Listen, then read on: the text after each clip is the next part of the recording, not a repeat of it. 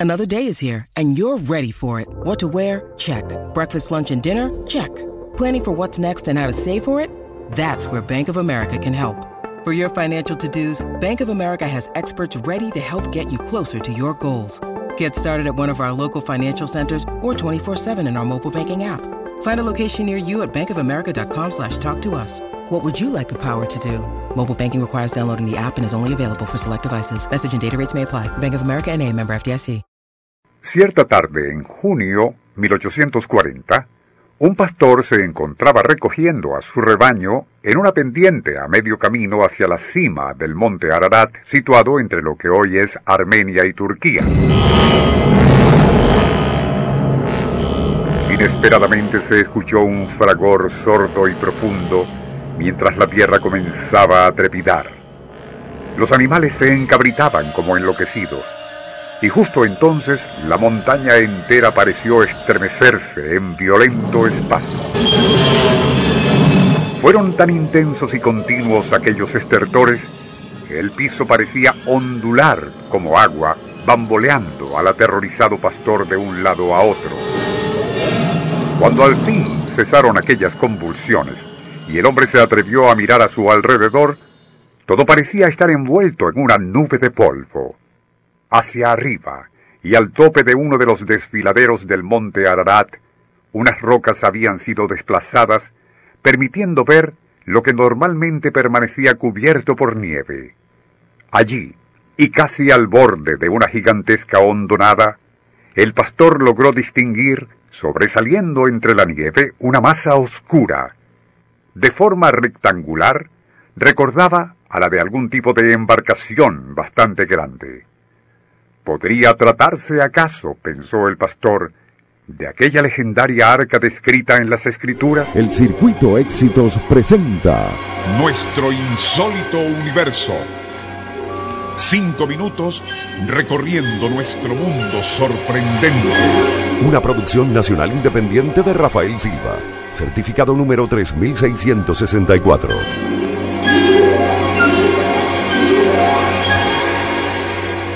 En su libro El Arca del Ararat, los investigadores creacionistas Tim LaHaye y John Morris, tras mencionar lo comentado al inicio, insisten que, lejos de ser sólo una alegoría bíblica, el Arca de Noé en realidad existió y fue construida con un tipo de madera amarilla, gopher, del mismo género del ciprés. Citan incluso a distintos arqueólogos evolucionistas, quienes admiten que, y de haber existido, debió ser construida para que resistiese bastante tiempo a flote y con dimensiones capaces de dar cabida a muchos y diversos animales en compartimientos específicos según la especie.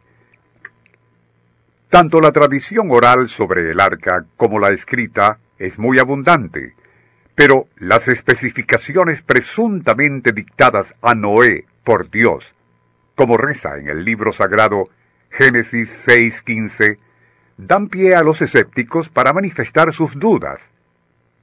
Y el Señor ordenó a Noé, El largo de tu arca será de trescientos cúbitos, y su ancho de cincuenta, con una altura de treinta cúbitos.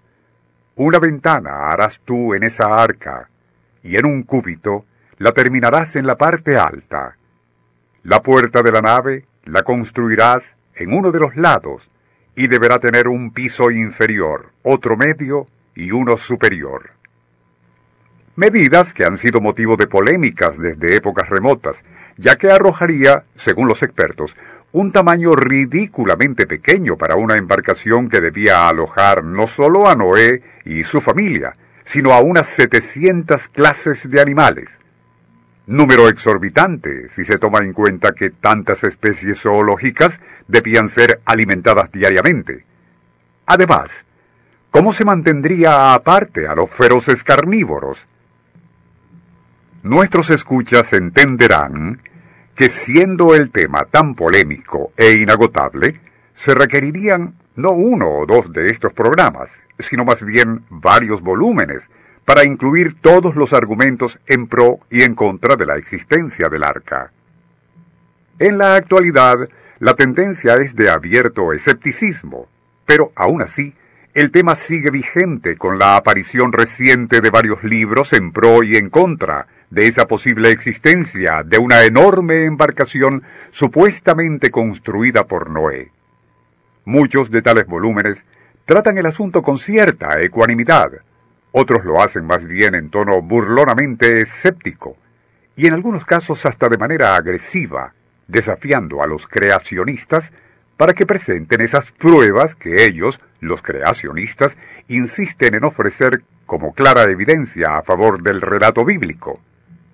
A muchas de esas polémicas evidencias y con las reservas del caso, nos referiremos en futuros programas. El Circuito Éxitos presentó Nuestro insólito universo.